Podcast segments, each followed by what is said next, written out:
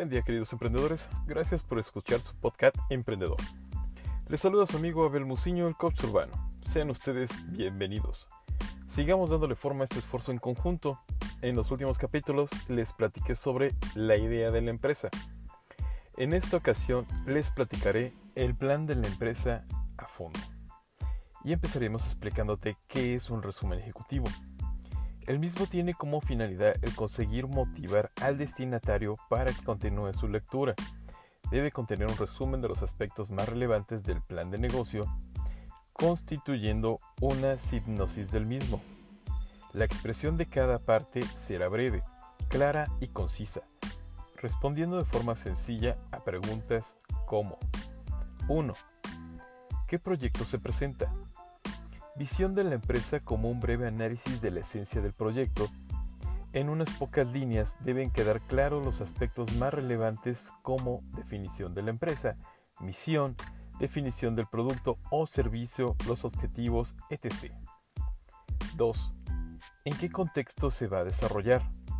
Este será un breve análisis sobre el mercado al que va dirigido el proyecto, demostrando que se conoce cómo el contexto del mercado facilitará o dificultará el negocio, haciendo un análisis de los riesgos a los que tendrá que hacer frente, la forma en que les afectará y la forma que tiene la dirección de reaccionar ante ellos para sobrevivir. 3. ¿Cómo posicionarme frente a la competencia? El análisis de la competencia y el valor añadido que se pretende ofrecer y que nos va a diferenciar de la misma, en este caso también se detallará cuáles son los aspectos más innovadores y fuertes del producto o servicio que vamos a comercializar. 4. ¿Quiénes son los promotores? Presentar a las terceras personas, a los inversionistas y proveedores. 5 ¿Cuál es el estado de desarrollo del negocio? Hay que plantear el estado actual para analizar el punto desde el que se parte y determinar cuál es el plan de implementar de la idea. 6. ¿Cuál es el futuro de la empresa? Análisis de posibilidades de crecimiento de la empresa tanto a nivel nacional como internacional, las formas de diversificación para alargar la vida de la compañía, etc.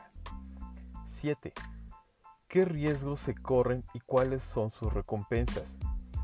Análisis de riesgo de la empresa estudiando todas las posibilidades de acción de riesgo y de reacción frente al mismo, puesto que la mayoría de estas preguntas no se pueden responder hasta elaborar el plan de empresa.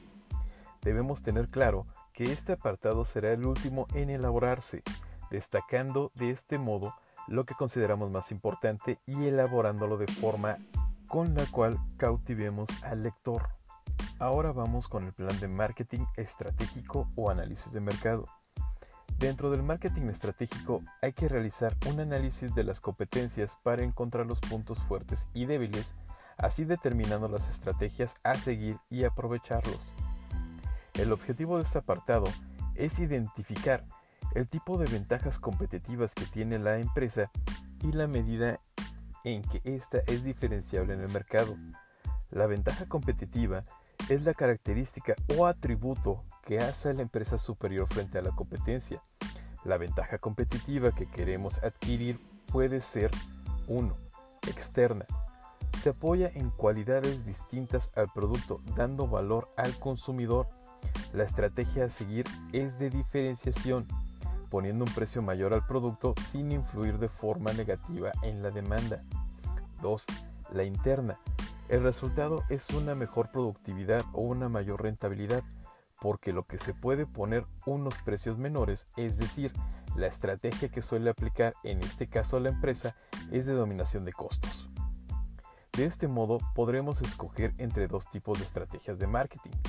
Una, liderazgo en costos se basa en una producción lo más eficientemente posible para reducir los costos de fabricación del producto o presentar un servicio mínimo, estrategia que se suele traducir en una reducción de precios. 2. Estrategia de diferenciación. Se basa en la diferenciación de la competencia por la maximización de sus cualidades en el producto o servicio que se preste, creando el concepto de marca. Deberá realizarse una fuerte inversión de marketing para conseguir una mayor fidelidad de la clientela independientemente del precio del producto. Pero esto nos orilla a un análisis FODA. El principal instrumento disponible para analizar el mercado y la competencia es el análisis FODA, el cual se distingue por 1. Fortalezas, puntos fuertes que posee la empresa para hacerle frente a la competencia. El análisis realizado durante el plan de negocio permitirá al emprendedor encontrar puntos fuertes en los que éste no había visto y buscará instrumentos para potencializarlos. 2. Oportunidades. Es uno de los factores externos al proyecto. Este apartado lo comprenden cada una de las oportunidades que ofrece el sector en el que se va a comercializar el producto. La finalidad de este es llevar a cabo su análisis durante el plan de negocio y descubrir todas las oportunidades que se puedan beneficiar a la compañía en su aventura empresarial. 3. Debilidades. Puntos vulnerables que tiene la compañía frente a la competencia. Al analizarlo, en la elaboración del plan de negocio se consigue no solo ser consciente de las debilidades, sino a la vez buscar posibles alternativas y soluciones para resolverlas. 4 amenazas. Son todos aquellos factores externos que pueden definir o influir en forma negativa en la comercialización del producto. En este punto hay que tener en cuenta factores como barreras de entrada, restricciones fiscales, legales, etc.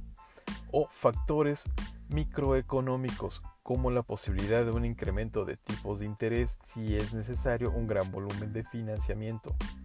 Muy bien mis queridos oyentes, en nuestro siguiente capítulo reforzaremos el plan de marketing, ahora visto desde un lado operativos y sobre el análisis de la empresa. Gracias mis queridos oyentes, recuerden esto pues es muy importante. Lo que acabas de escuchar no solo aplica para ser un gran empresario, también te ayudará a ser una parte fundamental y un gran socio de la empresa para la que laboras, pues tú eres una persona altamente capacitada con deseos de crecer laboral y empresarialmente. Muy bien, con esto termino mis queridos emprendedores. Por favor, follow me en Instagram, Twitter, únanse a mi grupo de Facebook Emprendedores Jalapa, busquen mi perfil Godín en LinkedIn y en todos me encuentran como Abel Muciño, el coach urbano. Compartan y hagamos crecer esta comunidad. En lo personal, creo firmemente que el conocimiento no se comercializa, el conocimiento se comparte. Por tal razón, les pido por favor ayúdenme a seguir compartiendo. Recuerden, ustedes son personas muy importantes y muy valiosas.